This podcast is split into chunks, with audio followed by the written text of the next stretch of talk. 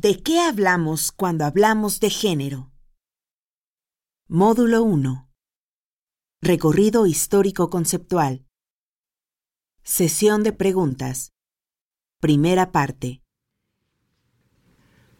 Actualmente los que no están a favor de la adopción entre parejas del mismo sexo argumentan que no es favorable porque los van a criar siendo homosexuales. Si hablamos de que la identidad de género es un proceso de crianza, entonces su argumento es válido, Paola López. A ver, hace más de 30, 40 años, las parejas homosexuales, muchas de ellas en Europa y en Estados Unidos, empezaron a criar niños. Y hay bastante investigación sobre qué ha pasado con esos niños que ya ahora tienen veintitantos o treinta y tantos años. Y lo que se ha visto es que lo determinante para que los seres humanos sean seres más o menos productivos y tranquilos y demás, es que el tema de la crianza sea un tema sin violencia, con toda una serie de cuidados de escucha y demás, pero sí se ha encontrado que los hijos de parejas homosexuales tienen menos prejuicios con respecto a la homosexualidad. Si tienes dos mamás y tienes dos papás, vas a tener menos prejuicios que los que nada más tienen mamá y papá. Yo creo que, como decía Freud, naturalmente somos bisexuales los seres humanos y que hay todo un proceso en donde la cultura es muy, muy fuerte que hace que esa libido, esa fuerza erótica con la que nacemos, se canalice hacia personas de un cuerpo igual o de un cuerpo distinto, porque además, como todas las sociedades son heteronormativas, tienen una normativa en donde lo decente, lo normal, la familia pequeña vive mejor, las películas de amor, las canciones, todas todo el tiempo te están mandando el mensaje de la heterosexualidad. Entonces es muy fuerte, pues la mayoría de las personas piensa pues que eso es lo que debe de ser. Se necesita ser una persona muy fuerte y muy valiente para asumir una identidad homosexual en un sistema en donde todo el tiempo te están diciendo que guácala a los homosexuales, que son unos enfermos, que son unos degenerados. Entonces, las personas que son capaces de asumir su identidad en general son personas bastante notables, bastante valientes, ¿no? Además se exponen todavía a discriminación, a linchamiento y eso.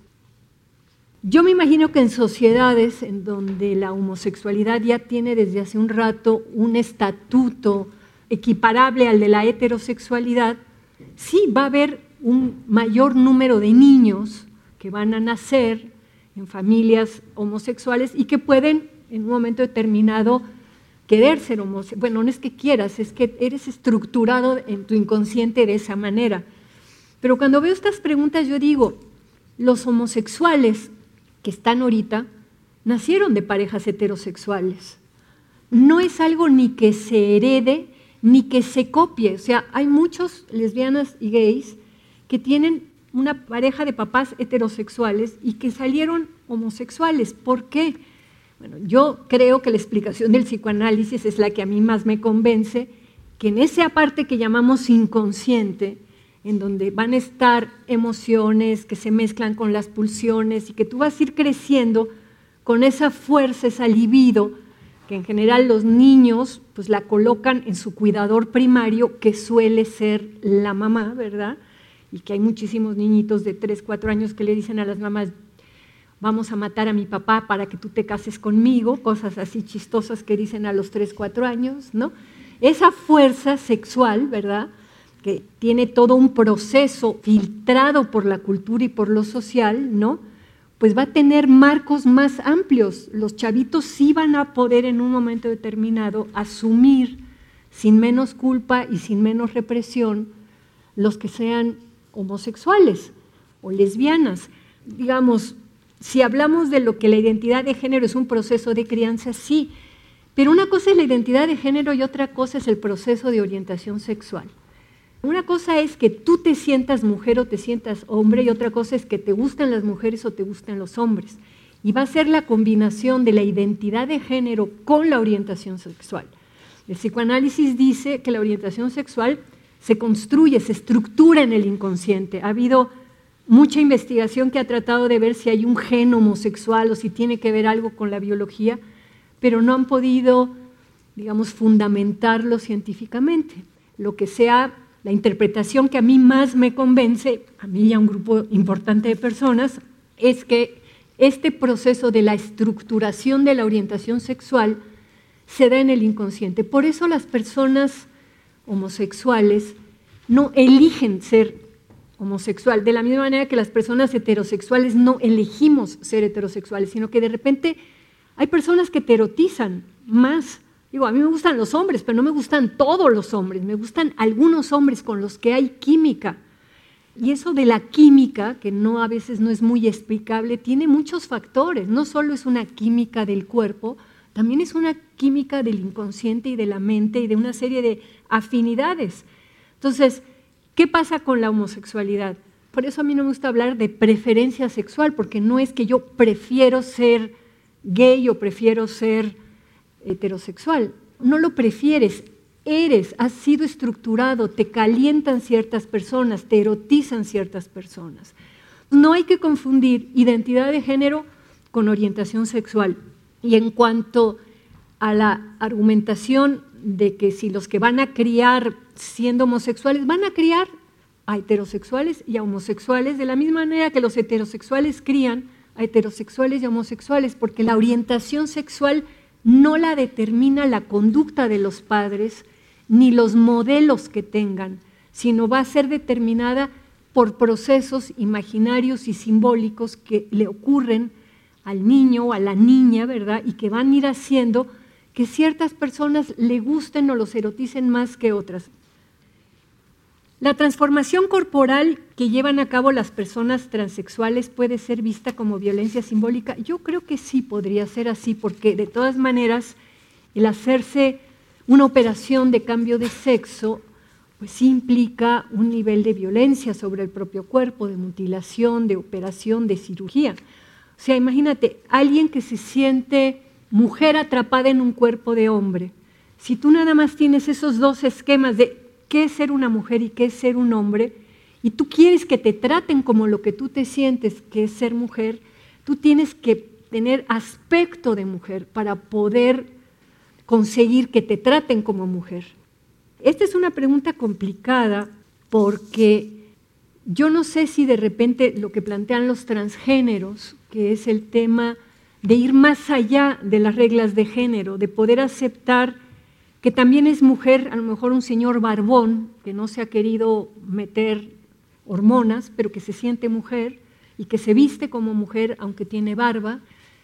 Y sí es violencia simbólica el quererte ajustar a los dos estereotipos que hay, ¿no? Hay un estereotipo de lo que es una mujer y un estereotipo de lo que es un hombre. De una manera, digamos, distinta y mucho más superficial, las mujeres hemos ido masculinizando ciertas cosas. Por ejemplo, el usar pantalones. ¿no? Ustedes saben que hubo una época en que estaba prohibido que las mujeres usaran pantalones, todavía en actos muy protocolarios las mujeres tienen que ir de vestido o de falda, ¿no? las monarquías y las cosas así raras. Pero, por ejemplo, los hombres no han luchado por usar falda y ningún hombre saldría con falda. Yo digo, los días de calor que se siente tan rico que el viento te mueva la falda, se lo pierden ese placer los hombres y sería una violencia simbólica que su imagen de ser hombre no les permita usar falda. Usar falda no les va a quitar la masculinidad de la misma manera que a nosotras usar pantalones no nos quita la feminidad. Pero fíjense la fuerza de la violencia simbólica. Aquí muchísimas de nosotras andamos en pantalones y no hay problema. Ningún hombre se atrevería en México a salir con faldas a la calle. Es una forma de violencia simbólica. Ahora, imagínense que ese hombre se siente mujer y que le encantaría usar falda y que sale recién rasurado y a lo mejor una colita de caballo detenido y a lo mejor con maquillaje, pero sin pechos, con su falda y sus patas peludas, a lo mejor se depila, ¿verdad? ¿Y qué va a pasar? va a recibir muchísimas agresiones porque es un hombre vestido de mujer, no lo van a tomar como mujer. Entonces su dilema va a ser, ¿qué hago para que me tomen como mujer y yo que me siento mujer? Bueno, me empiezo a tomar hormonas o me pongo chichis, ¿verdad? Me opero la nuez de Adán. Entonces sí habría, digamos, un aspecto de la transformación corporal que es una estrategia para que te reconozcan como lo que tú te sientes psíquicamente, ¿no? que podría ser vista como violencia simbólica. ¿Qué papel tienen los movimientos sociales y políticos en la configuración conceptual del género y la diversidad? Los movimientos sociales y políticos lo que hicieron fue poner el tema de la desigualdad de hombres y mujeres y empezaron a empujar y lo que ocurrió con el feminismo de la segunda ola, a diferencia del feminismo primero, que fue el de las sufragistas, que lo que querían era tener los mismos derechos que los hombres, ya en la segunda ola el feminismo va a llegar a muchísimas mujeres universitarias. Y entonces, aparte del movimiento social y político, de la lucha en contra de la desigualdad, va a haber un interés intelectual. Y ese interés intelectual que se va digamos, va a cobrar fuerza en los años 70, ¿no? va a tener muchas teóricas muy importantes, pero también muchos intelectuales hombres y teóricos. Y yo creo que en este momento, en esta configuración conceptual del género, hay figuras que vienen del feminismo, ¿no? como Judith Butler, pero hay figuras nada que ver con el feminismo, que son intelectuales en su propio derecho, como Goffman, como Bourdieu, como varios, ¿no? Entonces yo creo que la teoría de género de punta que hay en este momento no vienen solamente los intelectuales que vienen del movimiento, sino que vienen también de otras disciplinas, la filosofía política, la literatura. ¿no? Hay toda una conceptualización que se ha ido afinando. Yo por eso uso mucho las citas de Bourdieu, porque me parece que esto del hábitus y de la violencia simbólica nos ayuda a pensar mucho de lo que el movimiento está planteando como reivindicaciones propias. Dice, estos casos responden a culturas que lo permiten porque la identidad y la discriminación en torno al género, ¿cómo puede impactar en el ser humano que tiene una concepción distinta? Si la construcción de género es cultural, habría que generar instrumentos jurídicos que protejan a los niños nacidos de parejas no heterosexuales Sí, yo creo que el instrumento jurídico para protegerlos es el que, bueno, si ahorita se aceptan matrimonios de personas del mismo sexo y adopción, ya estos papás van a poder reconocer a sus niños. Yo más que instrumentos jurídicos, creo que lo que tenemos que cambiar es la cultura. Yo tengo unas amigas lesbianas que tienen un hijo varón y que lo tuvieron que cambiar de escuela tres o cuatro veces porque cuando los compañeritos decían, es que fulanito tiene dos mamás, los papás iban a protestar, ¿verdad?, con la directora de la escuela.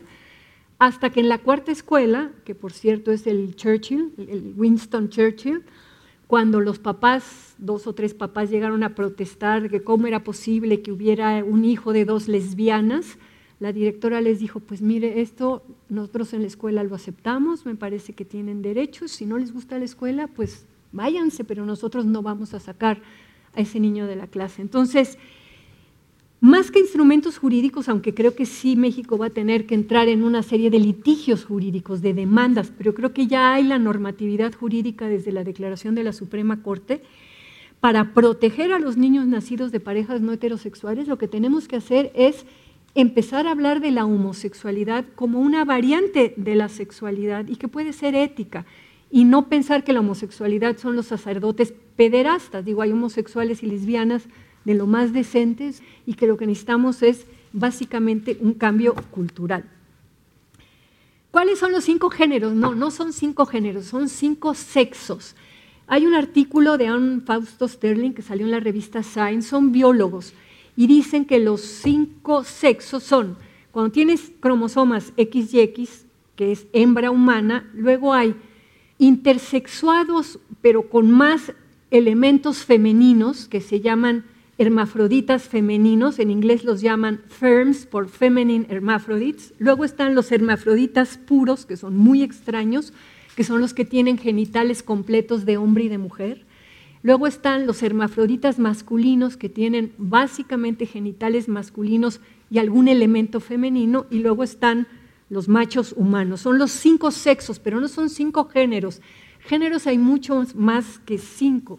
Hay muchas más combinaciones si uno mezcla la identidad, la orientación sexual y el sexo biológico. ¿Cómo la violencia simbólica puede afectar a las instituciones? No, aquí de nuevo, hay esta idea de que la violencia simbólica es la que no es el golpe, ¿no? Y la violencia simbólica afecta a las personas que se la aplican a sí misma.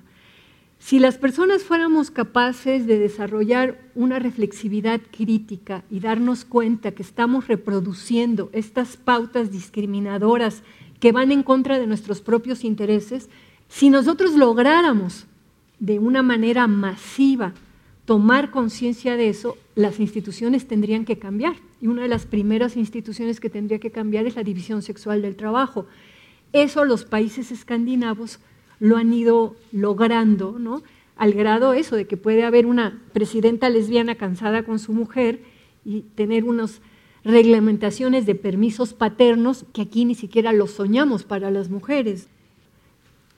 ¿Qué relación existe entre la identidad sexual y la preferencia sexual? Es decir, ser lesbiana o ser gay no implica necesariamente que no me identifique como mujer u hombre respectivamente, la identidad sexual o preferencia sexual, hay gente que usa eso como un sinónimo. Yo hablo de identidad de género, que no sería identidad sexual.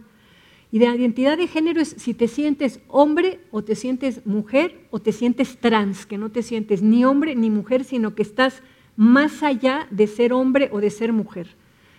Y la preferencia sexual, yo no hablo de preferencia sexual porque no se prefiere, hablo de orientación sexual. Hay un macho humano que nació con sus cromosomas XY y que en la adolescencia, desde niño, se empezó a sentir mujer. Hizo su proceso para verse como mujer, tomó hormonas para ser mujer, se hizo implantación de senos, ¿verdad? Y resulta que se enamora de mujeres. Es una persona transexual lesbiana. Si hubiera conservado, digamos, su cuerpo de hombre, uno diría, bueno, pero si para enamorarse de una mujer, pues hubiera seguido siendo hombre. No, no, pero es que se sentía mujer. Se sentía una mujer que le gustan mujeres. Entonces es una transexual mujer. Entonces tú te puedes identificar, en términos de tu identidad de género, con algo que no corresponde con tu cuerpo y puedes tener una orientación sexual que sí podría coincidir con la heteronormatividad del sistema, pero que tú no la sientes propia. Es decir, ese macho humano que se siente mujer y que luego se enamora de mujeres quiere tener relaciones lesbianas. Si hubiera seguido su proceso sin tener una identidad de género de mujer, sino de hombre, pues hubiera sido un hombre heterosexual. ¿Se reproducen los estereotipos de género en parejas homosexuales? Sí, claro, se reproducen en las parejas homosexuales y en los transexuales. Las feministas critican a veces mucho a las mujeres transexuales porque a veces son las Barbies, ¿no? Es decir, están tan interesadas en asumir esta identidad de la feminidad que a veces se exageran y son más femeninas que la mayoría de las mujeres. ¿De quién depende investigar sobre cirugías, hormonas y tratamientos? ¿De quién depende? Bueno, primero depende de quien le interese, ya sea porque quiere esa misma persona hacer un proceso o porque es un investigador que se dedica a eso. Aquí en la UNAM hay un centro que dirige el doctor Rafael Salín que estudia esto, ¿no? Pero, digamos, no se hace el proceso de la cirugía. México tiene una ley de identidad de género en donde tú puedes hacer tu proceso de cambiar tus documentos pero México no tiene lo que tiene Cuba, lo que tiene Inglaterra, lo que tiene España, que es que si tú tienes realmente una condición transexual, pues las personas transexuales sufren mucho, o sea, imagínate pararte frente a un espejo y decir, es un extraño, ese no soy yo, yo soy alguien distinto que está atrapado en este cuerpo. En otras sociedades el Estado se hace cargo de la operación. A mí me sorprendió mucho, por ejemplo, que en Cuba se hiciera esto, ¿no?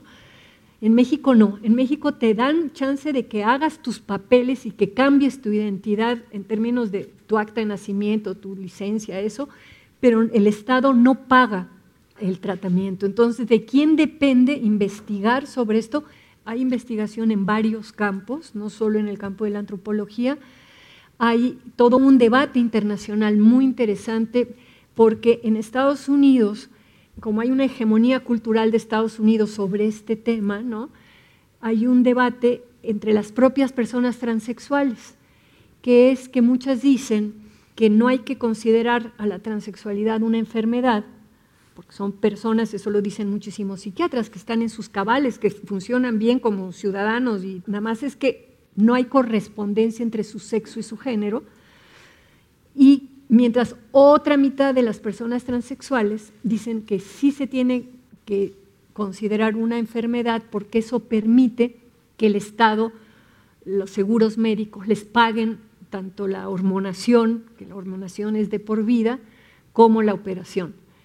Y el debate es muy complicado porque hay muchísimas pruebas ya de que prolongar durante 20, 30 años la toma de hormonas, ¿no? Pues tiene consecuencias. Y al mismo tiempo las personas dicen, pues es mi vida y es mi cuerpo y prefiero vivir 20 años menos, pero vivir como me siento, a no tomar nada y que la gente no me trate como hombre o como mujer. Entonces, se está tratando de ver qué otro tipo de tratamientos que no fueran hormonación o no fuera cirugía podrían existir. Hay, por el otro lado, quienes pensamos que lo que hay que cambiar es la cultura, que es bien difícil cambiar la cultura. A veces es más fácil hacer una operación que cambiar la manera en que las personas clasifican a los seres humanos. Pero si fuéramos capaces de entender que hay muchas maneras de ser hombre y de ser mujer y empezáramos a tratar a las personas que se sienten de otro sexo pero que no se quieren operar o no quieren tomar hormonas, pues a lo mejor ahí habría un horizonte de cambio que ahorita no estamos viendo de manera así como muy cercana.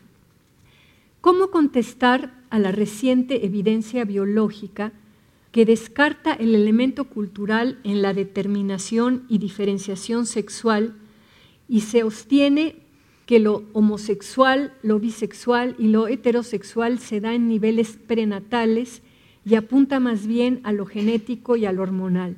Bueno, hasta donde sé, yo hice mi tesis de doctorado sobre transexualidad y me metí también a ver el tema de la homosexualidad, porque el problema es que si son cuestiones hormonales y genéticas que se dan bueno, genética es muy fácil revisarlo y digamos en el campo de la genética no, no ha habido evidencia científica hasta donde yo pude ver que diga que hay un gen o una diferencia genética con respecto a la homosexualidad. Y el tema hormonal, que hay mucho de que si el cerebro tiene una hormonación especial, es muy difícil de comprobar científicamente porque habría que abrirle el cerebro a las personas, cosa que solo se puede hacer para hacer investigación sobre el cerebro cuando ya no viven, ¿verdad? Entonces, hasta donde yo sé, cuando dice la reciente evidencia biológica que descarta, yo no tengo esa evidencia. Hay mucho escrito al respecto, también les puedo dar bibliografía. Hay hipótesis biológicas que dicen que es un proceso de una distinta configuración cerebral que tiene que ver con lo hormonal, lo que hace que las personas sean homosexuales o lesbianas. A mí, les digo, la explicación que me resulta más plausible es, por un lado, lo que dice Freud, de que la libido es indeterminada, que somos todos bisexuales en el momento en que nacemos y que vamos a ir acotando hacia una persona por el peso de la cultura y que cuando cambie esa cultura a lo mejor todos vamos a ser polimorfos perversos. Y por la explicación que da el psicoanálisis, que me parece que tiene una explicación en términos de la clínica que no requiere abrir los cerebros para tener historias de vida en donde las personas más o menos pueden entender qué los volvió homosexual, lesbiana o heterosexual. Puedes retomar en la historia de México, antes de la conquista, la construcción de tres tipos de género. Desde la comunidad trans se ha mencionado y difundido como este tercer género tenía cargos altos y esto no se asociaba a la homosexualidad. Lo que había antes de la conquista en el mundo prehispánico y sobre todo en el mundo prehispánico de los aztecas, porque de los mayas no tanto, ¿no? que son los dos grandes imperios, era una actitud muy distinta con respecto a la sexualidad y en ese sentido con respecto también a las maneras y a las formas en que las personas se asumían, ¿no? Pero eran sociedades patriarcales, digo, no mistifiquemos tampoco a los antiguos mexicanos y pensemos que eran así muy alivianados y que viva la diversidad sexual. No, no mistifiquemos, o sea, sí había una apertura, digamos, en términos de las relaciones sexuales, ¿no? Las sacerdotisas podían tener relaciones, pero por otro lado había una estructura patriarcal bastante fuerte. Más que un tercer género, lo que se aceptaba era que algunos hombres homosexuales, no mujeres, pudieran vivir o asumir una identidad de mujer y eso está bastante claro en la experiencia de los mushes en Oaxaca, ¿no? que mushe viene de mujer, ¿no? de mujer, que son a veces elegidos por la misma familia, es el niño más chiquito de la familia, que se lo encamina a que sea femenino y el mushe, y a veces es porque es el gay de la familia, ¿no? Porque hay gays en Oaxaca que no son mushes, pero los que son mushes son los que se van a vestir como mujeres, los que van a aprender las labores de las mujeres, el tejido, este, de los huipiles, etc. Y desde hace unos 10 años que la ola gay empezó y la ola trans empezó a llegar a ser turismo sexual a Juchitán, pues entonces ya se volvió también parte de un tema de espectáculo, ¿no? Entonces ya hay toda una construcción cultural de lo mushe también como un elemento de atracción y las velas de los mushes, pues en ese sentido son muy divertidas, ¿no? Para quien haya ido. Soy antropóloga, pero soy antropóloga urbana, que estudia puras cosas del siglo XX y mi cultura con respecto lo prehispánico ya hace mucho que estudié en la escuela de antropología y no, no me acuerdo de que hubiera, digamos, este tercer género así tan claramente, más que en el caso de los mushes. Se sugiere hacer la aclaración de que el hábitus no es relacional al lugar o al espacio geográfico donde se nace, sino donde se crece, se desarrolla y se aprende. Sí, claro, gracias por la explicación. O sea, si no sería esencialista, ¿no? Ya naciste en tal lugar y entonces vas a tener ese hábito. Lo relacional implica relaciones, ¿no? Incorporar, internalizar ese ambiente, esa clase social. Y además hay hábitos primarios y hay hábitos secundarios. Los primarios tienen que ver con la crianza y con lo familiar y los secundarios tienen que ver ya, por ejemplo, cuando entras a la universidad, la profesión, lo que vas a estudiar, allí hay nuevos hábitos y la gente puede cambiar de hábitos, así como hay movilidad social, también hay movilidad de los hábitos. ¿El género es en sí mismo opresivo, normalizador? ¿O hay una manera de construir el género de una manera igualitaria y plural, no binaria ni opresiva? Bueno, creo que hoy en día, en lo que estamos viviendo, sí es opresivo y sí es normalizador. ¿Habría una manera de construir el género de forma igualitaria y plural, no binaria ni opresiva? Veo difícil que no sea binaria porque básicamente hay dos cuerpos y las personas intersexuadas están muy borradas, son una minoría en términos estadísticos y son siglos de, digamos, de civilización que habla de hombres y de mujeres. Sí creo que a lo mejor dentro de un siglo o algo así podemos entender que hay muchas maneras de ser hombre, muchas de mujer, y que hay personas que no son ni hombres ni mujeres, hermafroditas, intersexuales, trans. No lo veo cerca, de la misma manera que no veo cerca que se acabe la desigualdad económica, que se acabe el racismo, que se acaben todos los horrores por los que estamos viviendo. O sea, no podría yo separar y decir que podemos establecer un sistema de género más igualitario sin tener una sociedad más igualitaria en todo lo demás. Y lo vamos a ver mucho con el tema de la división sexual del trabajo y de cómo está en este momento el acceso de hombres y mujeres de manera diferenciada a muchos de los campos importantes, la educación, la salud, la política, ¿no? Entonces, esa primer pregunta de si el género es sí mismo opresivo, bueno, el género entendido como el género del siglo XIX que hay todavía en nuestras comunidades es súper opresivo. El género siglo XX, que es en el que estamos la mayoría de las personas, sigue siendo opresivo, pero cada vez hay más un discurso sobre equidad de género, sobre igualdad de hombres y mujeres. Y el género que algunas personas, muy pocas, tienen con esquemas del siglo XXI, donde de repente una pareja puede ser la mujer la que gana más dinero y el hombre no se siente menos porque la mujer gane más dinero, ¿verdad? Y acepta y que tiene un estilo de vida muy atípico para la mayoría, en donde él se queda en la casa, cuida a los chavos y ya sale a trabajar, me parece menos opresivo en sí mismo, pero va a ser muy opresivo cuando los amigos le digan, pinche mandilón, te la pasas todo el día en la casa, tu vieja te mantiene, ¿no? O sea, ¿qué es ser opresivo? Una cosa es lo que traes en tu cabeza que te oprime y otra cosa es lo que te rodea y te puede estar presionando. Tú puedes ser muy alivianada y de todas maneras frente a los ojos de muchas personas vas a ser pues una pinche loca y te van a atacar, ¿no? El estigma, por ejemplo, de las trabajadoras sexuales, ¿no? Podrán ellas decir, yo soy trabajadora, pero ante los ojos del mundo son putas. ¿Y quién quiere decir, yo soy puta con el estigma que eso tiene, ¿no?